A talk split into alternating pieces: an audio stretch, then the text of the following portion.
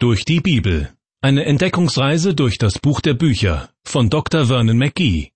Ins Deutsche übertragen von Kai-Uwe Wolczak. Ich begrüße Sie zur Sendereihe Durch die Bibel und hoffe natürlich, dass Sie diese Sendung nicht als Plage empfinden, auch wenn es diesmal mit den biblischen Plagen Schlag auf Schlag geht. Was es mit den zehn berühmten Plagen auf sich hat, die Gott zur Zeit des Mose über die Ägypter kommen lässt? Nun, Mose hatte von Gott den Auftrag bekommen, das Volk Israel aus Ägypten zu befreien und in das Land Kanaan zurückzubringen.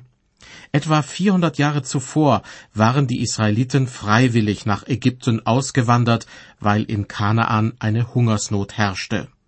Der damalige Pharao war ihnen wohlgesonnen. Doch nachfolgende Herrscher unterdrückten die Israeliten und ließen sie schließlich sogar Sklavenarbeit verrichten. Mose, wie gesagt, wurde von Gott dazu berufen, die Israeliten wieder nach Kanaan zurückzubringen.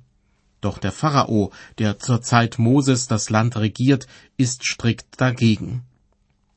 Daraufhin schickt Gott insgesamt zehn Plagen über das Land, die den Pharao in die Knie zwingen sollen. Vieles spricht dafür, dass jede einzelne Plage Bezug nimmt auf eine ägyptische Gottheit, deren Macht und Wirksamkeit damit in Frage gestellt wird.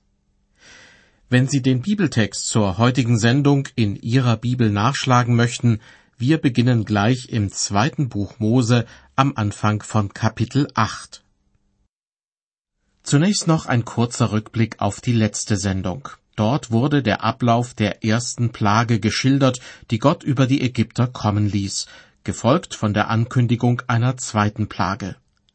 Die erste bestand darin, dass Gott alle Gewässer in Ägypten in Blut verwandelte. Das war nicht nur für die Menschen schrecklich, für die sauberes Trinkwasser bekanntlich das wichtigste Lebensmittel ist, sondern es war auch ein Affront gegen den ägyptischen Gott Hapi. Er wurde von den Ägyptern verehrt, weil er angeblich dafür sorgte, dass der Nil jedes Jahr über die Ufer trat und damit die Böden feucht und fruchtbar machte. Doch gegen das Blut im Nil, das sogar die Fische zum Absterben brachte, konnte Hapi nichts ausrichten. Seine Machtlosigkeit hätte den Pharao eigentlich zum Nachdenken bringen müssen. Doch der Pharao verbietet den Israeliten weiterhin, das Land zu verlassen. Er will sie als billige Arbeitskräfte weiterhin ausbeuten. Und so kündigt Gott eine weitere Plage an, und zwar Frösche in einer unvorstellbaren Menge. Sie sollen den Menschen sogar aufs Essen hüpfen und in ihre Betten kriechen. Eine höchst unangenehme Erfahrung für die Ägypter, obwohl sie sonst die Frösche als heilig verehren und die Froschgöttin Heket sogar anbeten. Diese zweite Plage wurde, wie gesagt, im zweiten Buch Mose Kapitel 7 angekündigt. In Kapitel 8 kommt sie jetzt zur Ausführung. Es wird berichtet, und der Herr sprach zu Mose, sage Aaron, recke deine Hand aus mit deinem Stabe über die Ströme, Kanäle und Sümpfe und lass Frösche über Ägyptenland kommen. Und Aaron reckte seine Hand aus über die Wasser in Ägypten, und es kamen Frösche herauf, so dass Ägyptenland bedeckt wurde. Da taten die Zauberer ebenso mit ihren Künsten und ließen Frösche über Ägyptenland kommen. Wieder gelingt es den ägyptischen Zauberern, die von Gott gewirkte Plage nachzuahmen. Die Zauberer besitzen also tatsächlich ein gewisses Maß an Macht. Diese Macht hat ihnen jedoch nicht Gott verliehen, sondern der Teufel. Und es ist eben nur eine begrenzte Macht. Sie reicht offenbar nicht dazu aus, das ägyptische Volk von den Fröschen zu befreien. Denn ab Vers 4 wird berichtet, da ließ der Pharao Mose und Aaron rufen und sprach, Bittet den Herrn für mich, dass er die Frösche von mir und von meinem Volk nehme, so will ich das Volk ziehen lassen, dass es dem Herrn opfere. Mose sprach, Bestimme über mich in deiner Majestät, wann ich für dich, für deine Großen und für dein Volk bitten soll, dass bei dir und in deinem Haus die Frösche vertilgt werden und allein im Nil bleiben. Er sprach, Morgen. Mose antwortete, ganz wie du gesagt hast. auf dass du erfahrest, dass niemand ist wie der Herr unser Gott. Die Frösche sollen von dir, von deinem Hause, von deinen Großen und von deinem Volk weichen und allein im Nil übrig bleiben. Die Frösche müssen dem Pharao so zugesetzt haben, dass er auf einmal verspricht, klein beigeben zu wollen. Man bekommt den Eindruck, dass ihm so langsam dämmert, wie groß und mächtig der Gott Israels ist und dass niemand gegen ihn ankommt. Mose macht dem Pharao das Angebot, selbst den Zeitpunkt zu bestimmen, wann die Plage zu Ende gehen soll. Das soll den Pharao wohl daran hindern, nachträglich zu behaupten, diese Plage sei auf ganz natürliche Weise zu Ende gegangen. Ich lese weiter ab Vers 8. So gingen Mose und Aaron vom Pharao, und Mose schrie zu dem Herrn wegen der Frösche, wie er dem Pharao zugesagt hatte. Und der Herr tat, wie Mose gesagt hatte, und die Frösche starben in den Häusern, in den Höfen und auf dem Felde. Und man häufte sie zusammen, hier einen Haufen und da einen Haufen, und das Land stank davon.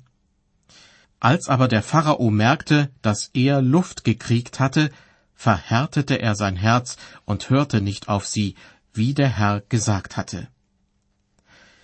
Dieses Bild, das uns hier vor Augen gemalt wird, muss dem Pharao und seinen Landsleuten einen Stich ins Herz gegeben haben.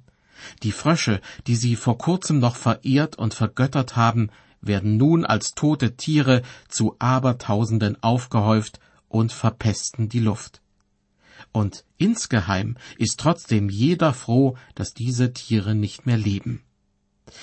Der Pharao jedoch, kaum dass er wieder Luft kriegt, wie es im Bibeltext heißt, ändert seine Meinung und verweigert den Israeliten die Ausreise. Dazu heißt es, der Pharao verhärtete sein Herz. Er selbst tut es, nicht Gott. Das bedeutet einerseits, dass er immer noch die Möglichkeit hat, sich so oder so zu entscheiden.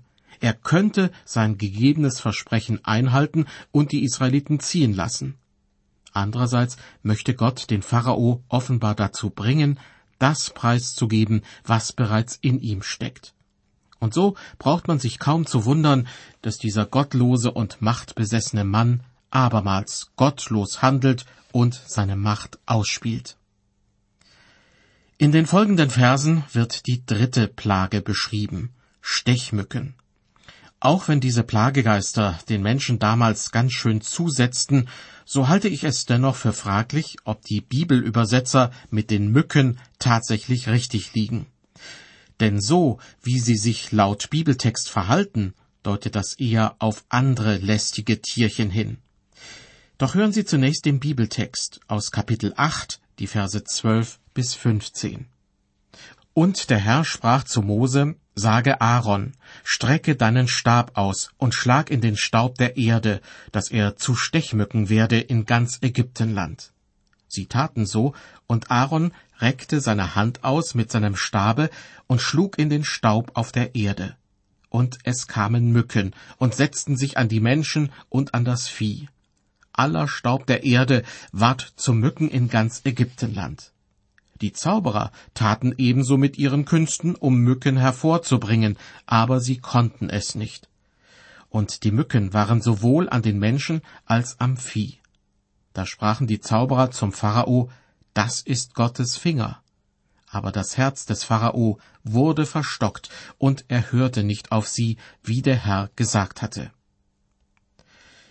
Bis hin zu diesem Punkt waren die ägyptischen Zauberer in der Lage gewesen, jedes der Wunder, das Gott vor dem Pharao geschehen ließ, nachzuahmen. Die unangenehmen Auswirkungen umkehren konnten sie jedoch ohnehin nicht. Doch jetzt, bei der dritten Plage, fehlt ihnen auch die Macht, es Gott gleich zu tun. Ja, sie kommen sogar selbst auf die Idee, dass ihre Machtlosigkeit ein Fingerzeig Gottes sein könnte. Diese Feststellung finde ich überaus bemerkenswert. Gott schenkt diesen ägyptischen Zauberern ein gewisses Maß an Gottes Erkenntnis. Allmählich überzeugt er die Ägypter davon, dass er allein Gott ist. Was sie aus diesem Wissen machen, steht allerdings auf einem anderen Blatt. Wie ich bereits an anderer Stelle erwähnt habe, gab es bei den alten Ägyptern für fast jede Lebenssituation, für die gewöhnlichsten Abläufe im Alltag und erst recht für beeindruckende Erscheinungen in der Natur eine Gottheit, die man anbeten und um Hilfe bitten konnte. So wurde Geb als Erdgott verehrt. Doch nun hieß es gerade in Vers 13, dass aller Staub der Erde, wie die Lutherbibel es ausdrückt, zu Mücken wurde. Das heißt, selbst dem Erdgott Geb konnten die Ägypter nicht mehr trauen. Nun habe ich vor der Lesung des Bibeltextes über die Stechmückenplage angedeutet, dass es sich bei diesen Tierchen möglicherweise gar nicht um Stechmücken gehandelt hat. Denn das Wort, das hier im hebräischen Alten Testament steht, kann man auch mit Läuse übersetzen. Das könnte sogar die näher liegende Bedeutung sein, denn der Wortstamm des hebräischen Wortes bedeutet bedecken, kneifen oder zwicken. Das beschreibt eher das Verhalten von Läusen als von Stechmücken. Allerdings gibt es noch eine weitere Tierart, die gemeint sein könnte. Denn in Vers 13 heißt es, Aaron reckte seine Hand aus mit seinem Stabe und schlug in den Staub auf der Erde. Und dann kamen diese Tierchen und plagten Mensch und Tier. Das erinnert wiederum an die Larven des Rattenflohs. Durch Erschütterungen schlüpfen die Flöhe fast gleichzeitig und begeben sich springenderweise auf die Suche nach einem Wirt. Auch Menschen können vom Rattenfloh befallen werden. Das eigenartige Schlüpfen dieser Larven erinnert mich wiederum an den Bericht eines Ägyptenreisenden. Der erzählte, mir fiel auf, dass der Sand in Bewegung zu sein schien. Eine nähere Prüfung zeigte, dass die Erdoberfläche eine sich bewegende Masse kleiner Zecken war, von denen Tausende mir die Beine hochkrabbelten. Ich machte mich eiligst auf den Rückzug und dachte über die Schriftworte nach, aller Staub der Erde ward zu Mücken in ganz Ägyptenland. Ob Mücken, Läuse oder Flöhe, ich hoffe, dass ich Sie mit meinen Mutmaßungen nicht verunsichert habe. Keinesfalls stelle ich damit den Bibeltext in Frage. Ich bin überzeugt davon, dass auch die dritte Plage, wie sie im zweiten Mosebuch geschildert wird, sich genau so zugetragen hat. Der Pharao und die Ägypter wussten damals, von welcher Art Ungeziefer sie heimgesucht wurden. Nur wir, ein paar tausend Jahre später, haben gewisse Probleme damit, die alten hebräischen Namen für diese Tierarten in die heutige Sprache zu übersetzen. Eine Ziege oder ein Schaf ist ganz einfach zu identifizieren, aber bei den vielen verschiedenen Insekten, die es gibt, wird die Sache höchst kompliziert. Die dritte Plage unterscheidet sich auf jeden Fall in einem Punkt deutlich von den beiden ersten Plagen.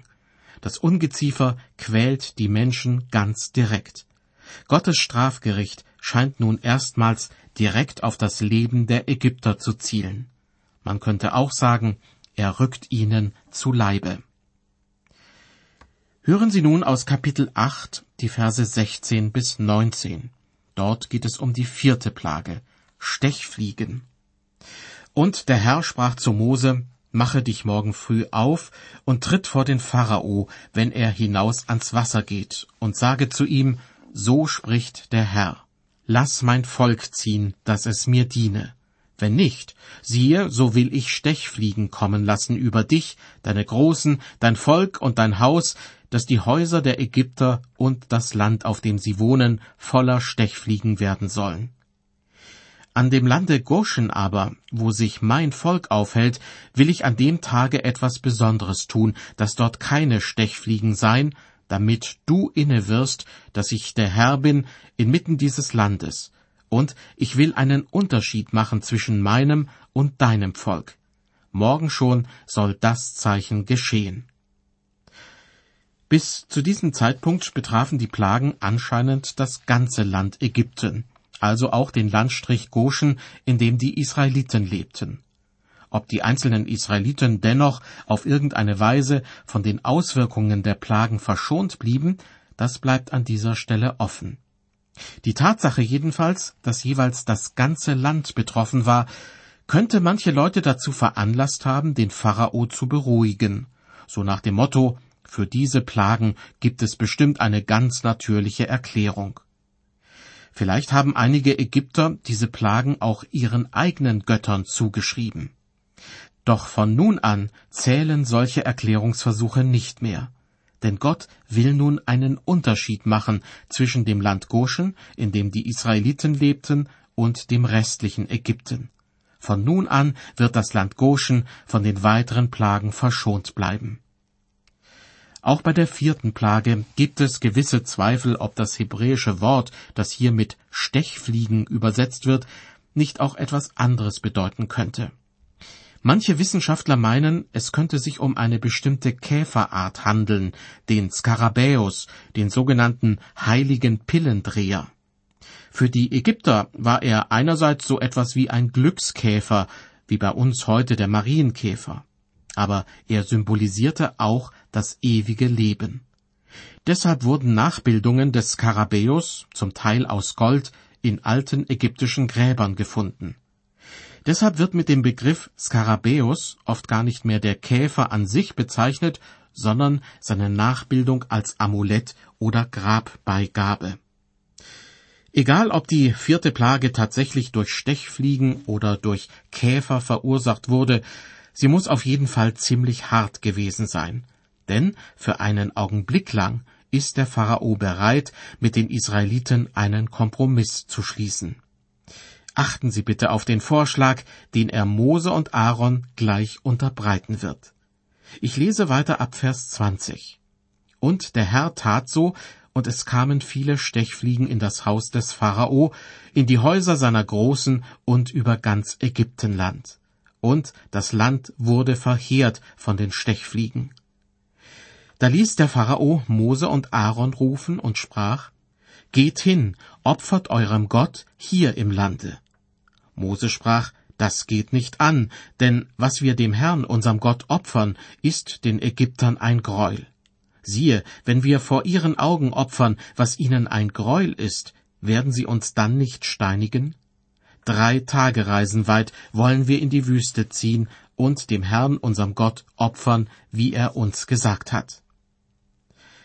Wenn diese Stechfliegen, von denen hier die Rede ist, in Wirklichkeit Käfer gewesen sind, die für die Ägypter das ewige Leben symbolisierten, dann kann ich mir gut vorstellen, warum das Entsetzen so groß war. Wenn einem die Käfer um den Kopf herumschwirren und überall herumkrabbeln, ist Ekel die natürliche Reaktion. Doch die will sich niemand eingestehen, wenn man diese Käfer eigentlich als heilige Tiere betrachtet. Vielleicht ist genau das der tiefe Grund dafür, warum der Pharao mit Mose und Aaron plötzlich einen Kompromiss aushandeln will. Weitere Kompromissvorschläge werden übrigens folgen, bevor die Plagen aufhören. Aber schauen wir uns zunächst den ersten Vorschlag an.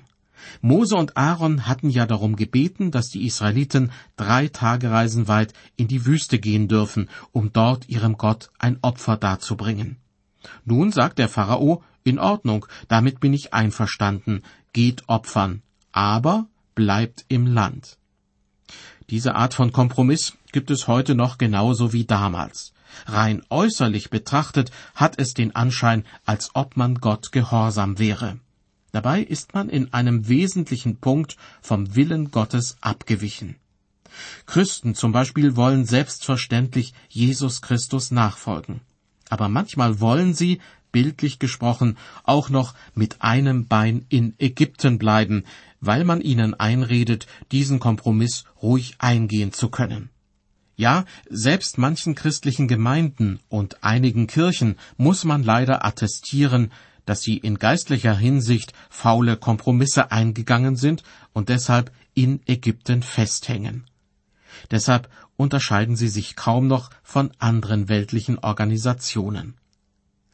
Mose lässt sich auf das Kompromissangebot des Pharaos nicht ein obwohl es doch sicher verlockend gewesen wäre, den Israeliten ein paar arbeitsfreie Tage zu verschaffen. Doch selbst auf das Risiko hin, dass der Pharao wütend wird und überhaupt kein Angebot mehr macht, besteht Mose darauf, mit dem Volk für einige Tage außer Landes zu gehen. Tatsächlich lässt sich der Pharao darauf ein. versucht es aber gleich darauf mit einem weiteren Kompromissvorschlag. In Vers 24 wird berichtet, der Pharao sprach, ich will euch ziehen lassen, dass ihr dem Herrn eurem Gott opfert in der Wüste. Nur zieht nicht zu weit und bittet für mich. Das Zugeständnis des Pharaos geht nun ein bisschen weiter, aber er möchte auf jeden Fall die Kontrolle über die Israeliten behalten.